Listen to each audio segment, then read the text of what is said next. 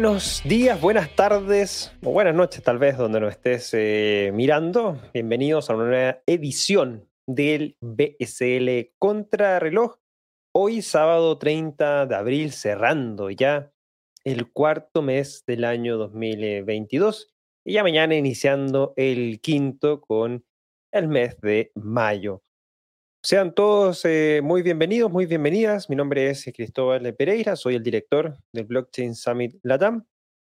Como todas las semanas me acompaña mi gran amigo Ezio Rojas, quien es Social Community Manager de eh, Parity Technologies para Latam. Ezio, ¿cómo estás? ¿Qué tal ha estado esta semana? Bueno, Cristóbal, ciertamente una semana interesante, una semana donde el término Bitcoin Nation se ha vuelto a poner sobre la mesa, mucha regulación, mucha aprobación, bastante tela que cortar que seguramente en la edición de BCL Contrarreloj de hoy vamos a estar analizando. ¿Cómo estuvo tu semana, Cristóbal?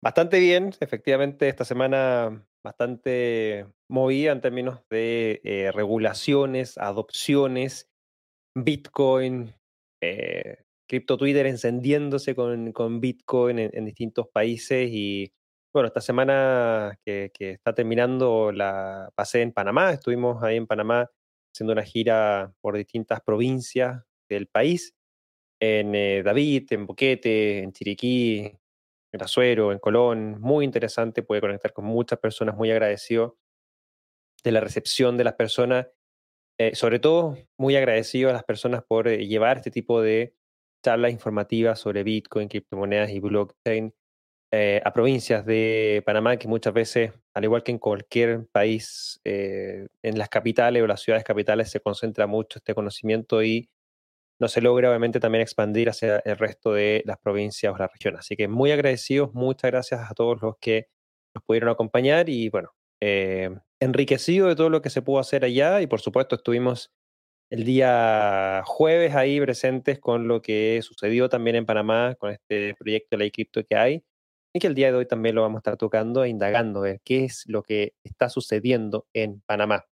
Antes de partir, vamos a hacer un eh, pequeño recap con eh, lo que eh, ha sido las ediciones, lo que fue la edición de la semana pasada del blockchain de BCL Contrarreloj Así que rápidamente repasamos algunas de las noticias bien importantes. La semana pasada, bueno, eh, hablamos sobre el, foro Bitcoin que se llevó a cabo en el Senado de México.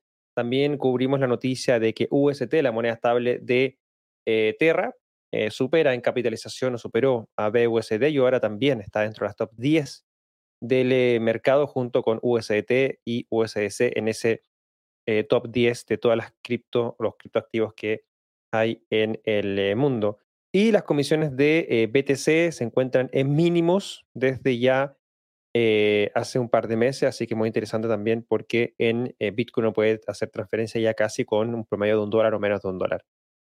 Ezio, antes de, estamos haciendo el pequeño recap, hacemos un saludo a nuestros sponsors que hacen posible el desarrollo de este programa. Claro que sí, Cristóbal. Y es que sabes que con Leren puedes duplicar tu Bitcoin de forma instantánea a través de un crédito B2X. Así es, el servicio B2X de Leren permite que los usuarios accedan a un crédito en dólares de igual valor a los Bitcoin que poseen y automáticamente comprar más Bitcoin y todo en un solo paso. Pueden registrarse desde ya en Leren en el link que se encuentra en la descripción de este programa y además, al momento de hacerlo, podrán acceder a un bono de 10 USDC al momento de fondear su cuenta.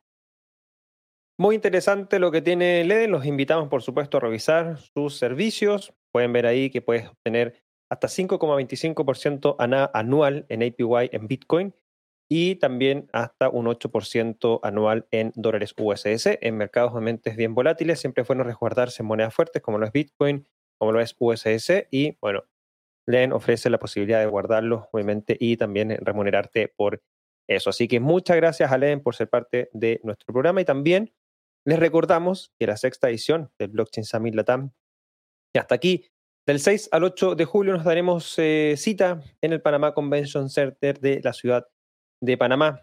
Eh, estaremos hablando sobre distintos temas y sobre todo vamos a aprender tendencias, desarrollo tecnológico y la visión de los diferentes ecosistemas que componen cripto y blockchain. Hoy, hoy, hoy, sábado 30 de abril, último día para que puedas adquirir tus tickets Early Birds a solo 150 dólares. Mañana o en la medianoche, automáticamente el sistema actualiza y ya van a costar 300 dólares. Así que aprovecha, puedes con criptomonedas también. Toda la información está en la página web blockchainsummit.la diagonal BSL 2022, así que ya lo sabes, del 6 al 8 de julio en Ciudad de Panamá. Blockchain Summit Latam, más de mil personas, más de 100 speakers, más de 30 empresas. La verdad, de lo que estamos preparando para Panamá va a ser un hito en la organización del Blockchain Summit Latam. Así que desde ya, muy, muy invitados a participar del evento y obviamente no se pueden perder lo que va a suceder en Panamá. Y bueno, esta semana ha estado candente lo que está pasando también en Panamá. Antes de partir en esta edición número 91, les queremos recordar que las cinco noticias que estamos analizando las encontrarás en la descripción de este programa, junto también con los enlaces a Cointelegraph en español y también a Blockchain Summit Latam. También, si estás escuchándonos en formato podcast en diferido, en Spotify o Apple Podcast, recuerda que puedes em, calificar este podcast con cinco estrellitas y así más personas puedan también eh, escucharlo.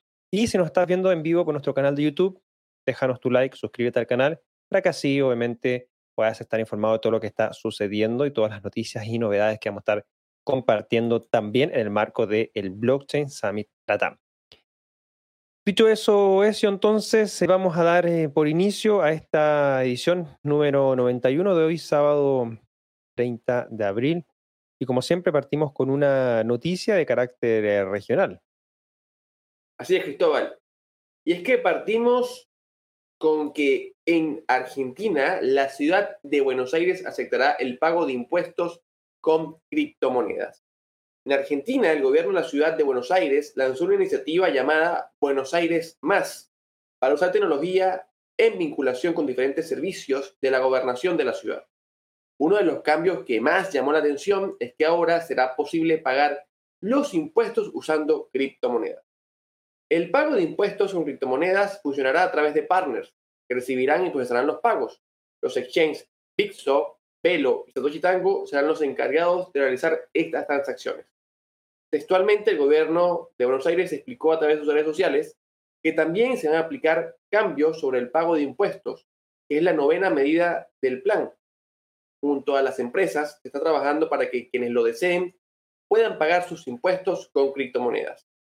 En concreto, la ciudad no recaudará en criptomonedas, sino que a través de los exchanges asociados se sumará la opción de pagar en cripto, el anuncio llega semanas después de que la ciudad brasileña de Río de Janeiro anunciara que permitirá el pago de impuestos inmobiliarios con criptomonedas a partir del año 2023. Cristóbal, considerando que Buenos Aires es uno de los hubs de tecnología blockchain más importantes de los últimos tiempos, ¿crees que veremos un revuelo importante con esta decisión, con esta nueva medida? Bueno, eso, eh, analizamos un poco eh, aspectos relevantes de lo que pudiese ser obviamente esta medida por parte de la ciudad de Buenos Aires, y es particularmente, eh, se ve por ahí, hay temas a favor y en contra. Conocí personalmente a Diego Fernández, secretario de Innovación de la Ciudad de Buenos Aires, en el evento Ethereum Río, que se realizó en marzo pasado. Y Es muy interesante lo que se está trabajando en Buenos Aires a nivel de la incorporación de criptoactivos dentro de su visión de desarrollo tecnológico e innovación. Está interesante la medida, eso claramente no hay duda, sigue en línea, como tú bien lo mencionaste, del anuncio hecho por eh, la ciudad de Río de Janeiro también para poder aceptar el Bitcoin como una moneda de pago de eh, impuestos. Y bueno, em, claramente esto te da, de cierto modo, un argumento como para mantenerte cada vez más en eh, cripto, específicamente no tener que estar eh, cambiándote constantemente a eh, la moneda local para hacer pagos, obviamente, de tus obligaciones en, en, la moneda local y obviamente me mantenerme con mis criptos porque ese cambio de moneda local a cripto obviamente tiene comisiones, tiene tiempo que se necesitan hacer y todo eso. Ahora, Esto permitiría que una persona que se pueda dedicar obviamente 100% a cripto pueda mantener más opciones de pago con estos activos digitales. Desde un punto de vista positivo, o de un lado, si queremos verlo de un lado positivo, eh, puede tener esos beneficios. Ahora bien, por lo que investigué, lo único que encontramos es este hilo en Twitter que se publicó por parte de la cuenta oficial del gobierno de Buenos Aires y todavía no queda muy claro cómo sería el funcionamiento propiamente tal. Lo que sabemos es que tendremos exchanges de criptomonedas que van a recibir estas cripto y de cierta manera también le van a enviar los pesos argentinos a em, la oficina eh, correspondiente, obviamente, del gobierno de eh, Buenos Aires. Entonces, de esa manera podemos ver que hay algún aspecto que quizás no para muchos sea algo positivo y específicamente que esto vemos que es más un negocio también para los exchange, producto que van a cobrar esa comisión por pasar de cripto a peso argentino. Y obviamente el gobierno local va a recibir peso argentino. Entonces, de manera sutil, si queremos llamarlo, si le hacemos un doble clic, la verdad es que el gobierno de la ciudad de Buenos Aires no es que acepte criptomonedas, no es que vaya a almacenar las criptomonedas, sino que va a permitir que un exchange pueda recibir las criptomonedas para el pago de impuestos específicamente de la ciudad de Buenos Aires y la ciudad de Buenos Aires va a seguir recibiendo los pesos argentinos. Entonces, de cierta manera, no es muy eh, claro ese aspecto del funcionamiento. Por otro lado, obviamente existe quizás algún tipo de temor, eh, pensando desde el punto de vista negativo, de la información que uno pudiese estar dando indirectamente por hacer pago de eh, tus impuestos con criptomonedas ya que obviamente sabemos de que organismos gubernamentales, organismos públicos pueden conocer estas transacciones y revelarte quizás que estás usando criptomonedas. Por ahí la Oficina de Impuestos, la FIP de eh, Argentina, puede conocer esta información de, las, de los pagos que están haciendo con criptomonedas y si eh, lo analizan quizás con su información y vemos que hay personas que no han declarado su pago de, sus eh, criptomonedas y que también hacen y están usando criptomonedas para pagar impuestos, puede haber ahí algo que sea algo bien complejo desde el punto de vista de eh, ese proceso propiamente tal. Em, por ahí lo que yo he conversado con algunos miembros de la comunidad eh, en Argentina, sobre todo más relacionados a Bitcoin, eh, me han comentado que seguirán usando el mismo método que usan hasta hoy, que es si tienes Bitcoin, los pasan o utilizan mercados P2P, eh, lo más anónimo posible, pasarlo a peso argentino y seguir pagando sus impuestos en peso argentino, para no revelar tampoco tanta información en ese aspecto. Ahora, desde el punto de vista de un usuario, digamos así, más tradicional, claramente, como te decía al principio, tiene unos beneficios de no tener que pasarse de eh, cripto a fiat y tener que estar pagando sus, eh, sus impuestos en, peso argentino, sino que lo puede estar, haciendo directamente en cripto. Entonces, podemos ver que tenemos dos puntos de vista, por un lado positivo, por un lado negativo, dependerá de cada uno de nosotros y sobre todo las personas que viven en Argentina cuál eh, es la decisión que tomarán para hacer el pago de sus impuestos. Por el momento, solo sabemos de que vienen anuncios relacionados a que dentro de los próximos meses se va a avisar o se va a anunciar cómo sería este proceso, pero lo único que sabemos hoy es que algunos exchanges específicamente serían los que recibirían las cripto y le pasarían al eh, gobierno local el eh, respectivo peso argentino. ¿Cómo lo ves tú, eso? ¿Crees que eh, hay algún aspecto positivo o negativo respecto a esta noticia y la adopción de cripto en Argentina? De hecho, Cristóbal, yo opino bastante similar a lo que tú piensas del punto de vista de la utilidad para el usuario final. Ciertamente puede generarse muchas preocupaciones para el usuario que realmente quiere pagar sus impuestos, pero que no quiere verse perseguido o evaluado por la AFIP, en este caso que es el organismo tributario argentino. Y también me voy un poquito más allá para evaluar el tema político. Esto pudiera ser inclusive una respuesta política porque el gobierno de Buenos Aires con el gobierno nacional son contrarios y dado a que el gobierno nacional recientemente emitió o tuvo que firmar un acuerdo con el FMI donde se desestimaba el uso de criptomonedas, posible que esta nueva política sea para ir en contra del gobierno nacional. ¿no? Recordemos que en política todo se vale y, a veces, nada más para llevar la contraria, se suelen tomar políticas completamente inverosímiles para lo que vienen haciendo, pero simplemente con la idea de llevar la contraria. Entonces, esto podría evaluarse de una forma bastante eh, en este punto, pero no hay que dejarlo a un lado. Sí, de todas maneras, ese punto no es, no es menor. de este acuerdo del Fondo Monetario Internacional. De hecho, salió un anuncio publicado por la ONG Bitcoin Argentina que ellos solicitaron específicamente eh, al Banco Central de la República Argentina estas medidas que haya solicitado el Fondo Monetario Internacional. Eh, búsquenlo, está en el eh, medium de, de, Bitcoin Argentina y está muy interesante ese, esa información que también nos comparten nuestros partners de Bitcoin Argentina.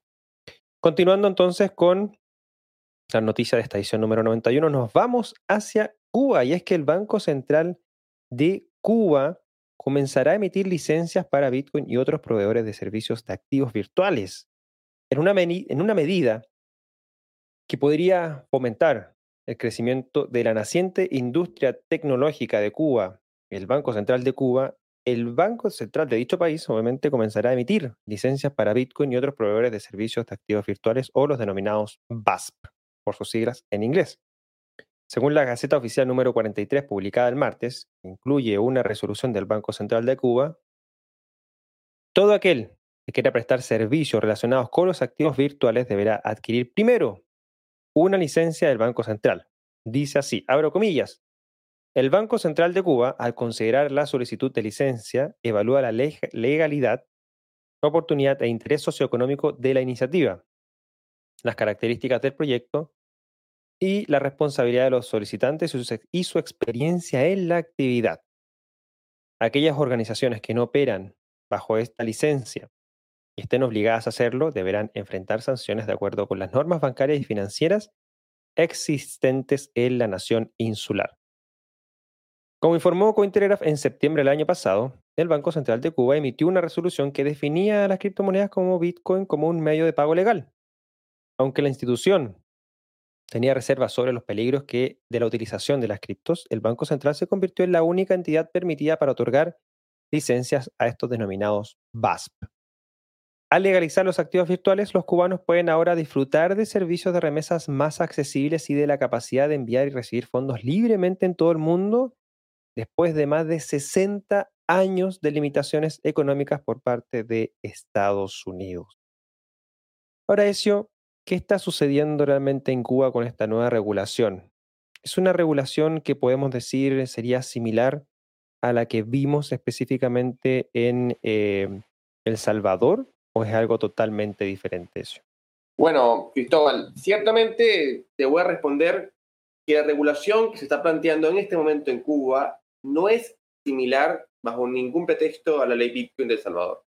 Lo que estamos viendo en este momento, el planteamiento es una regulación para determinar cuáles son los documentos que deben presentar las personas naturales o jurídicas para obtener una licencia como proveedores de servicios de activos virtuales, es decir, para poder comprar, para poder vender o para ofrecer los servicios de compra-venta de criptomonedas dentro de Cuba. Ahora bien, aquí hay algunos elementos interesantes, ¿no? Sobre todo lo que estamos viendo. En primer lugar, es una regulación bastante restrictiva y de una forma u otra se ve bastante burocrática. Y además, entre los problemas que vemos, por ejemplo, otorgamiento de licencia nada más de un año, prorrogables por un año más, además de que también se exige la licencia tanto para exchange locales como también para empresas internacionales que quieran operar en Cuba, donde inclusive le piden que tienen que ir al consulado o a la embajada cubana de su residencia, de su jurisdicción aplicable, para poder tramitar este permiso, lo que ciertamente agrega un nivel de burocracia más y también de complejidad, porque inclusive sabemos que no son muchos los exchanges y los portales que operan en Cuba debido al bloqueo que hay por parte de Estados Unidos hacia diversas autoridades y funcionamientos dentro de Cuba, por lo que no son muchos los exchanges que ofrecen servicios en Cuba y hoy en día, ahora con este nuevo requisito, posiblemente los que están ya trabajando van a tener que cumplir otro requisito más que puede no ser muy fácil e inclusive podría ponerle entre una posición incómoda con otros reguladores occidentales.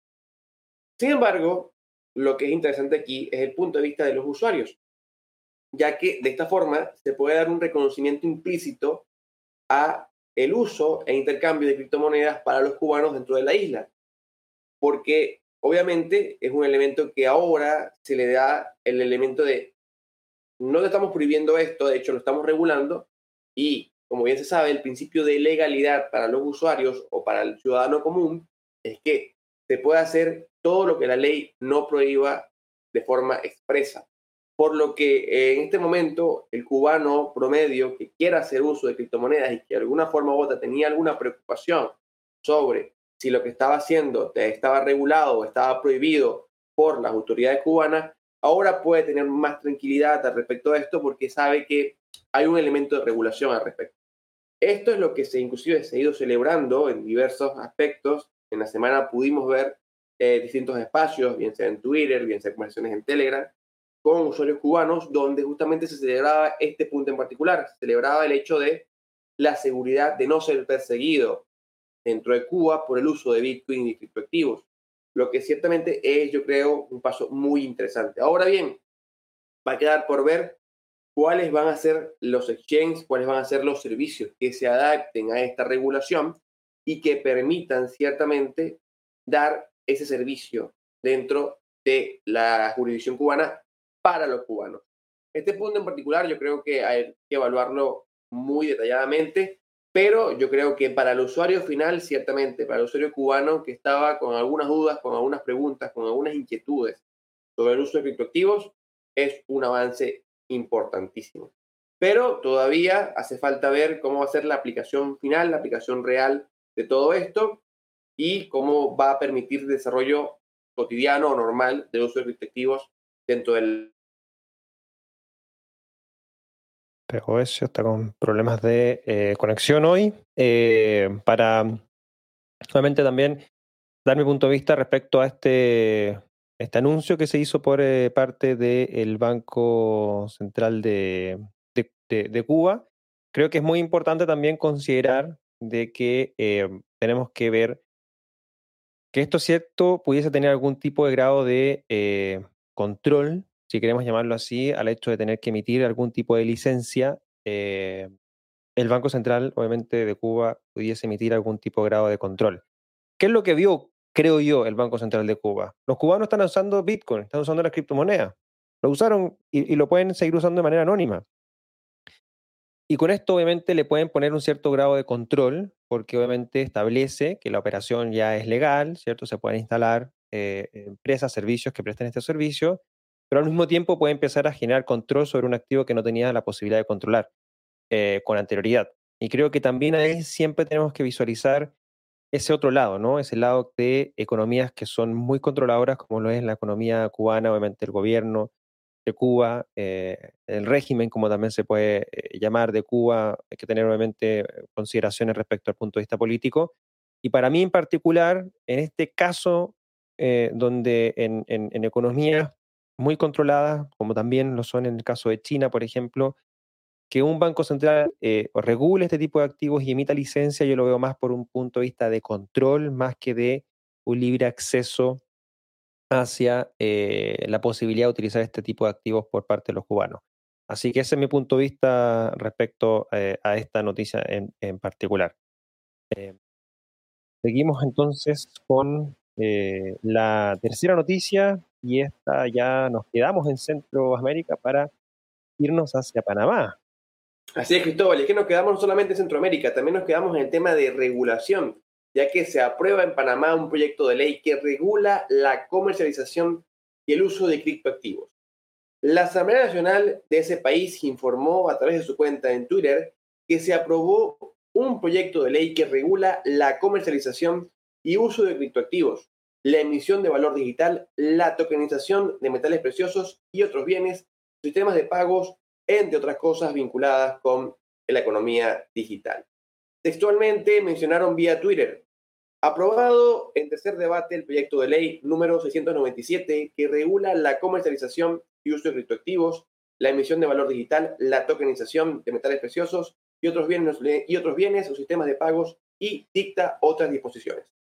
También vimos al legislador Gabriel Silva, a través de Twitter, afirmar que con esta ley se ayudará a que Panamá se consolide como un hub de innovación y tecnología de América Latina.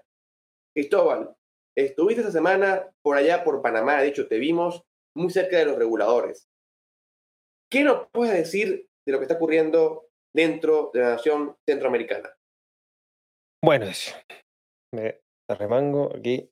Eh, las, los brazos porque la verdad lo que está, lo que está pasando en Panamá es bastante interesante. Em, en particular creo que es muy importante informarse respecto a la situación actual de este proyecto de ley. Aún no es una ley. Hay mucha desinformación al respecto, ya que obviamente la euforia llevó a que en Crypto Twitter aparecieran muchos spaces y muchos retweets de personas diciendo que eh, Bitcoin era literal casi, en algunos casos, moneda de curso legal en Panamá. Em, Bitcoin, inclusive en algunas partes salía de que eh, tenía exención de pago de impuestos. Y la verdad es que ninguna de esas cosas es cierta. Eh, el anuncio de que la ley se aprobó no es preciso. Y creo que ahí también existe, eh, se tomaron mucho de lo que eh, tuiteó el diputado Gabriel Silva, que es quien ha liderado esta propuesta de ley sobre, sobre cripto en Panamá. Y él específicamente en su, en su cuenta de Twitter dice la palabra se aprobó la ley cripto en Panamá y obviamente establece qué es lo que significa, pero no deja claro de que hay otro proceso adicional. Un proceso adicional que no es menor, que ahora pasa al Ejecutivo, es decir, a la presidencia, y tienen 30 días hábiles, aproximadamente mes y medio, para analizar este proyecto de ley y tomar, tomar una de las tres decisiones, aprobarla, sancionarla o vetarla. Y ahí hay que tener en consideración qué es lo que está sucediendo hoy día con este proyecto de ley. el proyecto de ley nace como una iniciativa hace aproximadamente, eh, después de, hace un par de meses después del anuncio de eh, Nayib Bukele en El Salvador. Recordemos que Nayib Bukele anuncia el proyecto de ley Bitcoin en El Salvador en junio de, Bitcoin, eh, de 2021 en el marco del evento Bitcoin 2021. Y eso desató en muchos países de la región el interés de también hacer algo similar. Pasó en Paraguay, en Uruguay y también pasó en Panamá. La diferencia, eso sí, es que en Panamá el proyecto de ley contempla muchas otras, muchas otras cosas. O sea, no contempla Bitcoin como una moneda de curso legal. De hecho, Panamá eh, legalmente no tiene un banco central, no tiene una moneda de curso forzoso em, en Panamá por constitución, pero sí por el lado de la Asamblea Nacional, que, que estipula que el dólar es la moneda de curso legal en el país y por donde se llevan nuevamente los balances y las cuentas nacionales. Panamá, entonces, eh, eh, Gabriel Silva presenta este proyecto de ley que estipula muchas cosas. Identidad digital autosoberana, temáticas relacionadas a NFTs y DAOs, inclusión financiera, brecha digital, tokenización de activos. Y adicionalmente se presentó otro proyecto de ley que la verdad tenía algunas consideraciones bien, bien complejas, sobre todo en temas de comisiones y pagos de impuestos por lo que es criptoactivo y señalaba o especificaba posiblemente algunas monedas digitales eh, en particular que se pudiesen utilizar. Se, unieron estos dos proyectos de ley y fue lo que se presentó finalmente a la Asamblea Nacional. Y la Asamblea Nacional, eh, yo participé en eh, mi último viaje a Panamá en marzo, donde junto con otras instituciones, la Superintendencia Financiera, la Superintendencia de Banco y otros organismos públicos, presentaron sus puntos de vista respecto a este proyecto de ley. Luego de eso se fue a primer debate, se aprobó en primer debate y, y esta misma semana pasó segundo y el tercer debate. Y lo interesante de esto es que en estos debates se aprobó, pero no hubo ninguna discusión respecto a este proyecto de ley. Y creemos que fue principalmente por la desinformación de los miembros de la Asamblea Nacional. Eh, solamente tres diputados, adicional a Gabriel Silva, tomaron en consideración o comentaron algo respecto al proyecto de ley. Las tres fueron positivas, pero del resto de los 70 diputados que hay, ninguno dio, obviamente, algún argumento tanto ni a favor ni en contra, y creemos que es un proyecto, obviamente, que tal vez no está bien informado al resto de la Asamblea Nacional como para generar el debate. Esta tercera aprobación es el hito que sale de la Asamblea Nacional y se va entonces a presidencia para estos 30 días hábiles para que el presidente o, el gobierno, obviamente, pueda aprobar, vetar o sancionar. Y aquí lo interesante. Este nuevo proyecto de ley, que se fusionó con el anterior, contempla temáticas relacionadas a tokenización de metales, que hay algunos temas bien complejos, cripto como medio de pago, o sea, que se puede utilizar como un medio de pago en el país, el tema de identidad digital autosoberana, creación de valores digitales, tokenización de activos, bienes raíces, por ejemplo, entre otros temas relevantes. Los em, pagos de impuestos en tokenización de activos no es menor porque en Panamá uno, si por ejemplo compra un bien raíz a 100 mil dólares y lo vende en 120 mil, tiene un mayor valor de 20 mil dólares y tiene que pagar el impuesto correspondiente a esos 20 mil dólares de ganancia capital. Pero si ese activo estuviera tokenizado y fuera los mismos, se, vendió en 100 mil dólares y se, eh, se compró en 100 mil dólares y se vendió luego en 120 mil dólares, hay adicionalmente un 4% de ganancia capital solo por el hecho de estar un activo tokenizado. Entonces, tenemos un impuesto a la ganancia capital tradicional más el 4% por el hecho de la tokenización.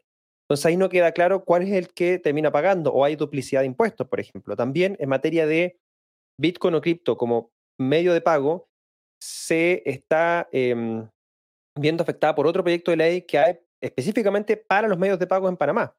Entonces empiezan a haber conflictos internos con otras, tanto internamente del proyecto de ley como con otros proyectos de ley. Y adicionalmente el Ministerio de Economía y Finanzas está trabajando con la GAFI para poder salir de las listas negras o la lista gris que está hoy día Panamá por parte de la GAFI. Y eso es algo, una labor muy importante que venían haciendo los últimos gobiernos en Panamá. Quieren, necesitan salir de estas listas grises de la GAFI. Están trabajando y viene ahora el tema de los criptos por parte de la GAFI, el tema de la Travel Rule y otros más. Y esto creemos que nos va a favor de lo que está haciendo el Ministerio de Economía y Finanzas de Panamá en pro de salir, obviamente, de estas listas grises de la GAFI. Otro tema adicional. Eh, sabemos que Panamá es un centro bancario y financiero para la región, pero depende mucho de los bancos norteamericanos. Los corresponsales, los bancos corresponsales que están en Estados Unidos son pieza fundamental para este centro bancario y financiero de todo el mundo y especialmente de América.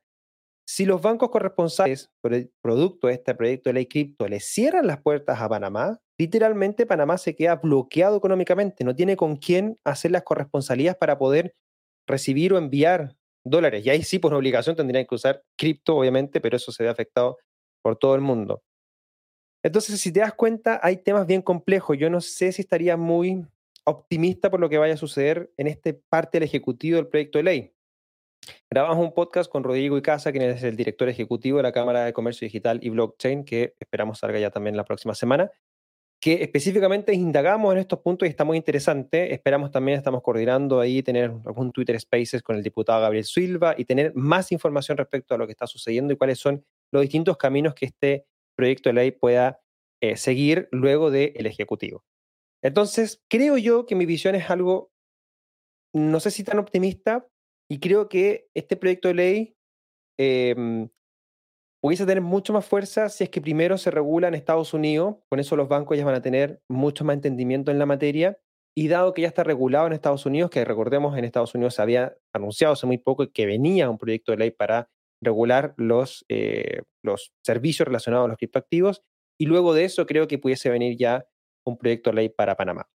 Esos serían mis puntos de vista, Ezio. Eh, no sé si también eh, tienes algo que eh, agregar. Bueno, vemos que Ezio está, se desconectó, tiene que tener algún tipo de problemas en, en su conexión, pero mientras, bueno, déjenos en los comentarios en el chat, obviamente, cuál es su punto de vista respecto a este tema en particular. Por mientras, aprovechamos este espacio para también hacer un break de eh, nuestra edición número 91. Agradecemos también a nuestros patrocinadores que hacen posible el desarrollo de este programa.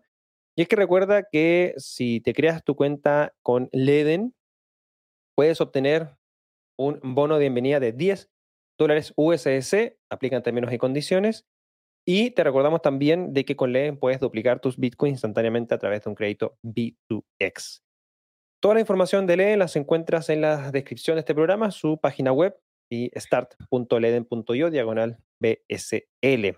También recordarte que hasta hoy, sábado 30 de abril, los tickets para el Blockchain Summit Latam, la sexta edición que se va a llevar a cabo del 6 al 8 de julio en la ciudad de Panamá, están a 150 dólares hoy hasta la medianoche. Ya pasada la medianoche, primero de mayo, suben a 300 dólares. Así que anda ya a blockchainsummit.la diagonal BSL 2022, asegura tus tickets, y también se pueden pagar con criptomonedas también. Está toda la información en la página web.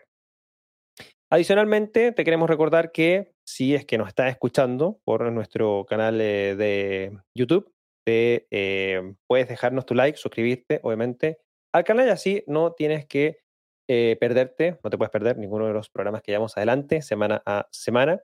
Y por último, si nos estás escuchando en formato podcast, recuerda Puedes catalogarnos con cinco estrellitas en Spotify y Apple Podcast. para así que más personas puedan obtener esta información y así informarse de lo que está sucediendo semana a semana. Ya tenemos de vuelta eh, a nuestro co-host Ezio, que bueno, ha tenido algunos problemas de conexión el día de hoy, pero ya lo tenemos de vuelta. Y seguimos entonces con la cuarta noticia de esta edición número 91 del BSL Contrarreloj. Ezio. Edward Snowden revela que fue uno de los seis que ayudaron a lanzar Zcash. Un video de Zcash Media muestra una entrevista con Snowden en la que explica su participación como uno de los seis individuos que tenían una parte de la clave privada de Zcash para lanzar el proyecto el pasado 23 de octubre del año 2016. En el video, Snowden declaró, mi nombre es Edward Snowden, participé en la ceremonia original de Zcash bajo el seudónimo de John Dovertin.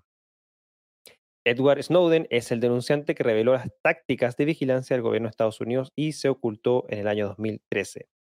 Zcash es una blockchain descentralizada que utiliza pruebas de conocimiento cero en sus transacciones. Las transacciones de Zcash no pueden ser rastreadas y las cantidades transmitidas no pueden ser determinadas a diferencia de lo que ocurre con el relativamente transparente Bitcoin. En la ceremonia de Zcash, Snowden y otras cinco personas combinaron cada una su parte de la clave privada de Zcash para lanzar el proyecto. En la entrevista con Zcash Media, Snowden compartió su entusiasmo con el proyecto y su celo por la privacidad. Dijo, abro comillas, el problema con Bitcoin es que no puedes tener un comercio verdaderamente libre a menos que tengas un comercio privado. Estoy muy contento de ver que el proyecto Zcash nos acerca cada vez más a ese ideal de una moneda libre que también es una moneda privada. Bueno, eso. Eh, considerando este anuncio hecho por Edward Snowden, estamos hablando de uno de los hackers más mediáticos de los últimos años. Y sale ahora esta vinculación directa con Zcash. ¿Crees que esto es algo relevante dentro del ecosistema? Bueno, a ver, Cristóbal. En primer lugar, debemos decir que Zcash hace no muchos años fue una de las criptomonedas más importantes del ecosistema.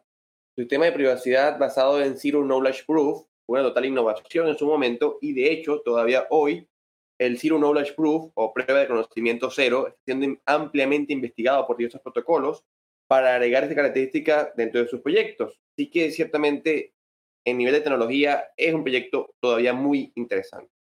Ahora bien, cuando vamos a su creación, aquí es donde las cosas se ponen un poco más interesantes, de hecho. Según la propia historia que se menciona de Zcash, la creación de la moneda arrancó por el año 2013 de la mano de Matthew Green, aunque su lanzamiento en realidad fue en el año 2016, cuando se minó o se creó el primeros tokens de Zcash y se lanzaron a el mercado.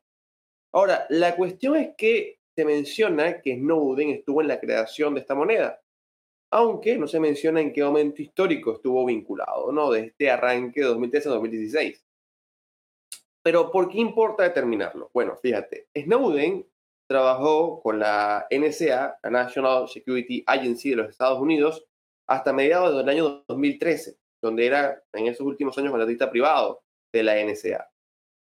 Entonces, ante esto, obviamente, nace el cuestionamiento. Snowden colaboró con la creación de Zcash siendo todavía parte de la NSA o siendo ya un disidente de los Estados Unidos? Creo que es una pregunta bastante interesante y que abre muchísimos debates, porque sea cual sea la respuesta, trae consecuencias de forma inmediata. Si lo hizo siendo parte de la NSA, estaríamos hablando de que esa supuesta teoría de que Bitcoin fue creado por la CIA, en realidad es una teoría que se ajusta a Zcash y que Zcash fue creado por un trabajador de la NSA en ese momento. Y si nos vamos por el otro lado, también hay otros puntos interesantes que ya vamos a explorar. Porque si lo vemos de esta forma, eh, hay que también entender que hoy en día la compañía que está detrás del desarrollo de Zcash es Electric Coin Company, que es una empresa que está radicada el día de hoy en los Estados Unidos. Entonces, también aquí es otro punto interesante. ¿Qué va a suceder cuando el gobierno estadounidense determine que hay una empresa americana trabajando con un proyecto creado por un disidente de los Estados Unidos, no solamente un disidente, uno de los mayores eh, hackers que filtró información confidencial, privada y altamente sensible del gobierno americano. qué va a pasar cuando Estados Unidos decide investigar esto.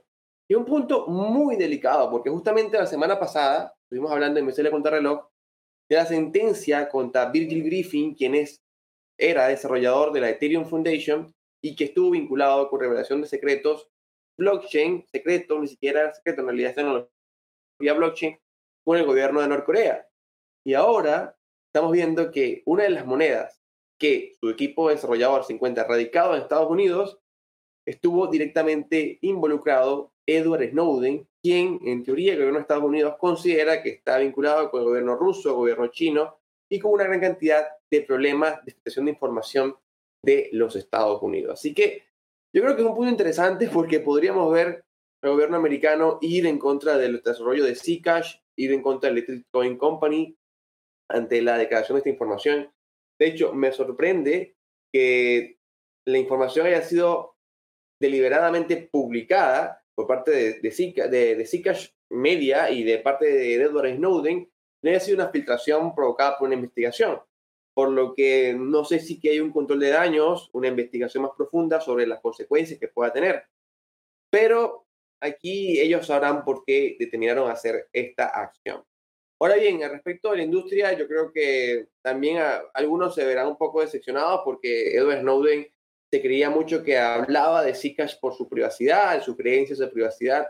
Y ahora muchos están viendo que en realidad la propuesta o la defensa de Edward Snowden con Zcash venía más desde un punto de vista de que efectivamente estuvo atrás de su creación, por lo que algunos creerán que se cayó un ídolo o se cayó un ideal de la privacidad que tenían con Edward Snowden dentro de la industria blockchain y criptomonedas. Así que a lo mejor por allí habrán algunos afectados, más sin embargo creo que el efecto se va a quedar nada más vinculado a Zcash y posiblemente también a las monedas de privacidad puedan también tener un poco más de enfoque eh, por parte de los reguladores y un poco más de vigilancia al ver que una de las más importantes está vinculada con uno de los mayores disidentes de Occidente. ¿Cómo lo evalúas tú, Cristóbal? Sí, eh, eh, hay que, bueno, es, importante lo que, lo, que, lo que está pasando obviamente en términos de esta moneda digital. Tampoco tuvo mucho efecto, obviamente, en, este anuncio en, el precio de, de, Zcash. Pero creo que también Zcash ha sido un, actor bien importante y relevante dentro de la industria cripto, principalmente por eh, esta tecnología que ha utilizado. Y que por ahí también muchas otras redes, incluyendo también eh, la red de Ethereum, ha trabajado con eh, los miembros de la red de Zcash para traer este concepto del Zero Knowledge Proof o la prueba de conocimiento cero hacia los contratos inteligentes también Ethereum que permita una transacción más privada o registro de información más privada eh, en Ethereum, en la red de Ethereum. Eh, y eso obviamente ha sido fundamental en, la mejora y en el trabajo en el punto de vista del anonimato, que se necesita también en la industria de cripto. Estoy totalmente de acuerdo con su punto de vista en términos del comercio. Claramente por un lado, hay aspectos positivos de que existan redes como Bitcoin que son bien transparentes, la mayoría de las redes blockchain, pero también se necesita algún grado de anonimato en nuestras respectivas transacciones y comercio, porque obviamente necesitamos mantener algunos datos también eh, de manera privada. Así que, mm, bueno, el desarrollo de Zcash ha sido bien interesante y eh, su infraestructura también muy interesante para lo que es obviamente el desarrollo de la industria cripto. Cerramos entonces eso con la última noticia eh, del día de hoy.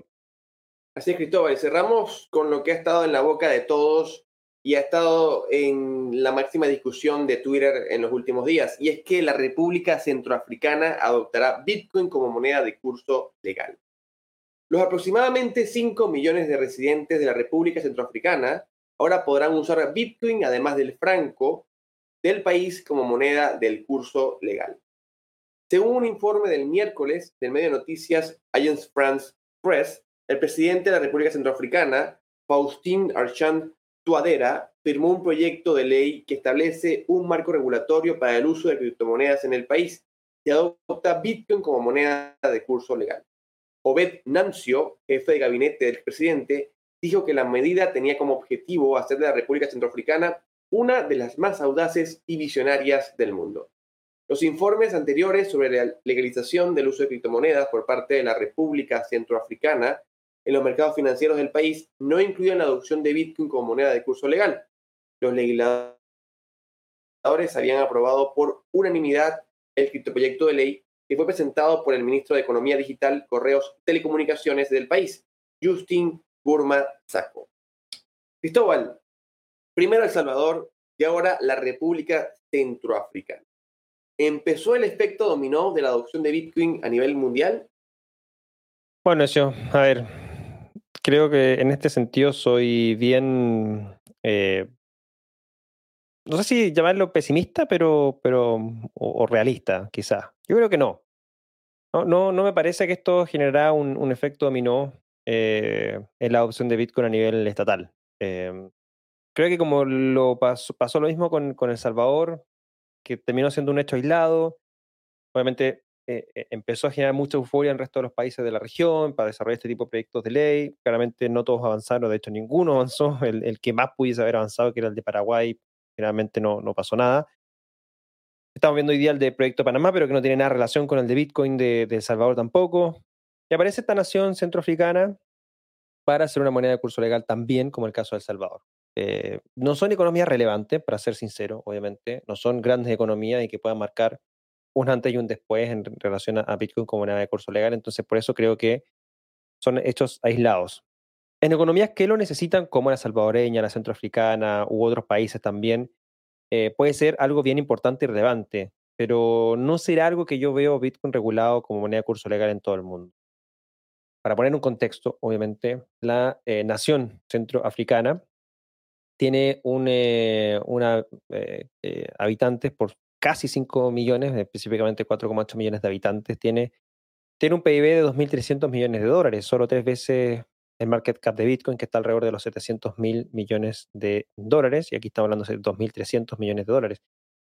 Em, solo el 13-14% de la población mayor a 15 años cuenta con una cuenta bancaria en el país. Entonces uno puede decir, bueno, aquí sí hay una oportunidad, como el caso de El Salvador, que la inclusión financiera alcanzaba el 50% de la población eh, y que hoy día em, prácticamente eh, que, esos 50% eran equiparables aproximadamente, eh, perdón, el 30% de la población de Salvador tenía acceso a cuentas bancarias y eso era aproximadamente un millón y medio de personas.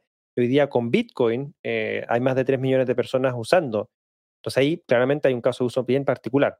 Sin embargo, eso en la nación de la República Centroafricana no pudiese ser así ya que tan solo hoy, o bueno, hace un, hace un año atrás, los usuarios de Internet llegaban tan solo al 14% de la población. Entonces estamos hablando 14% de la población que tiene cuenta bancaria y 14% de la población que tiene una conexión a Internet. Si podemos decir que el, sol, el mismo 14% tendría obviamente cero impacto en la inclusión financiera.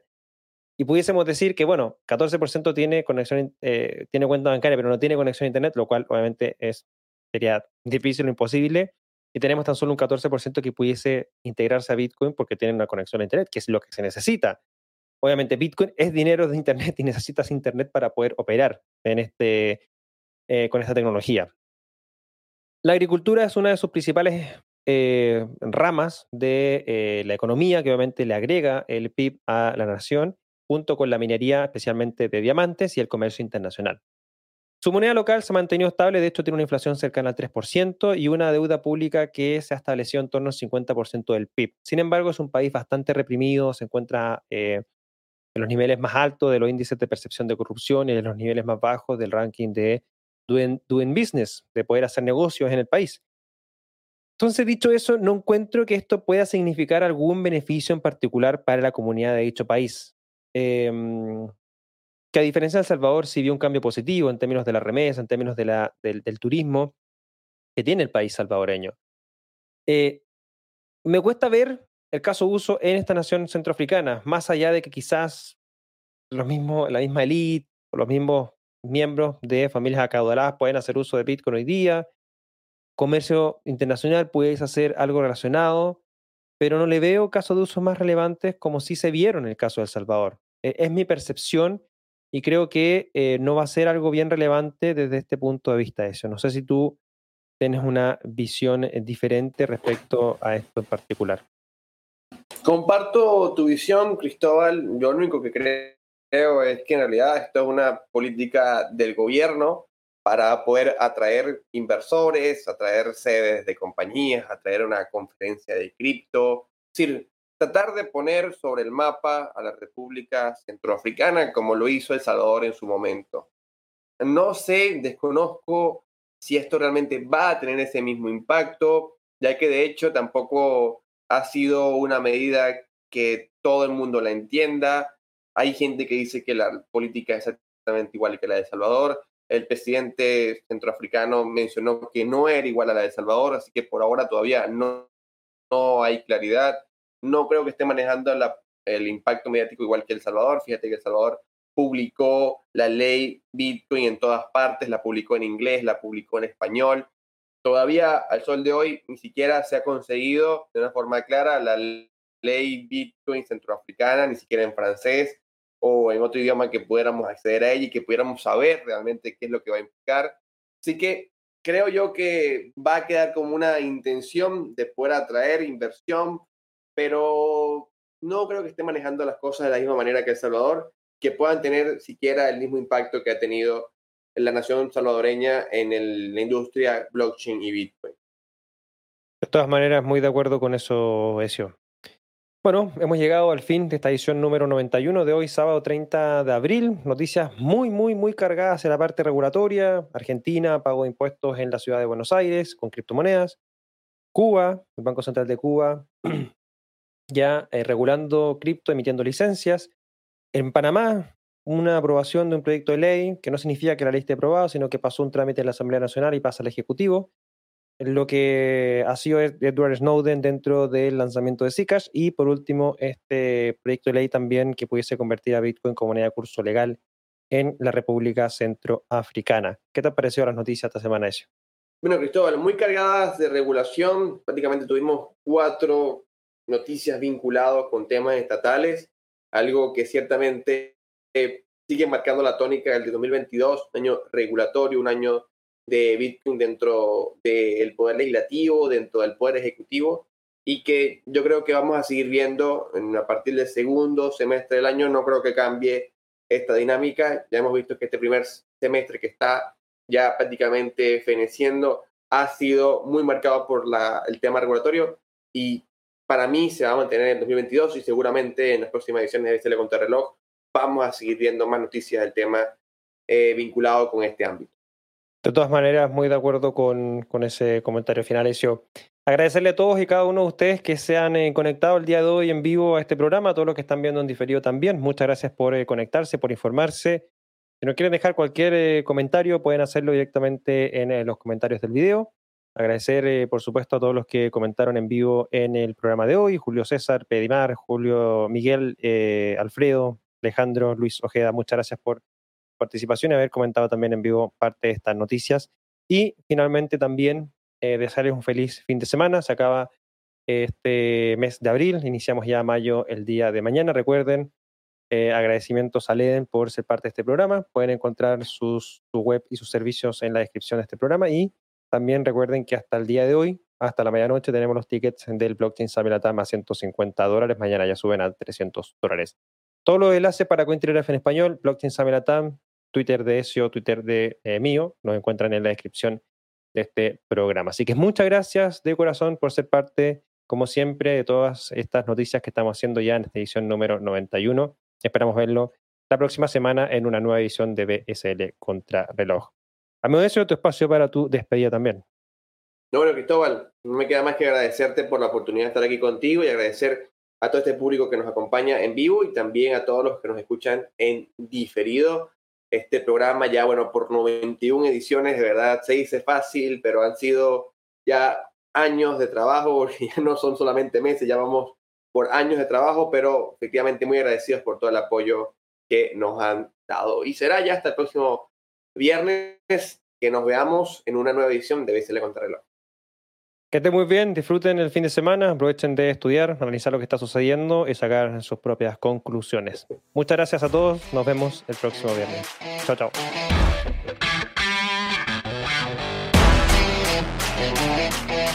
BSL Contrarreloj es una traducción de Latam Tech en conjunto con Cointelegraph en español. Las opiniones vertidas en este programa son de exclusiva responsabilidad de quienes las emiten y no representan necesariamente el pensamiento ni de la TAMTEC ni de Cointelegraph. No entregamos recomendaciones de inversión, te invitamos a realizar tu propia investigación.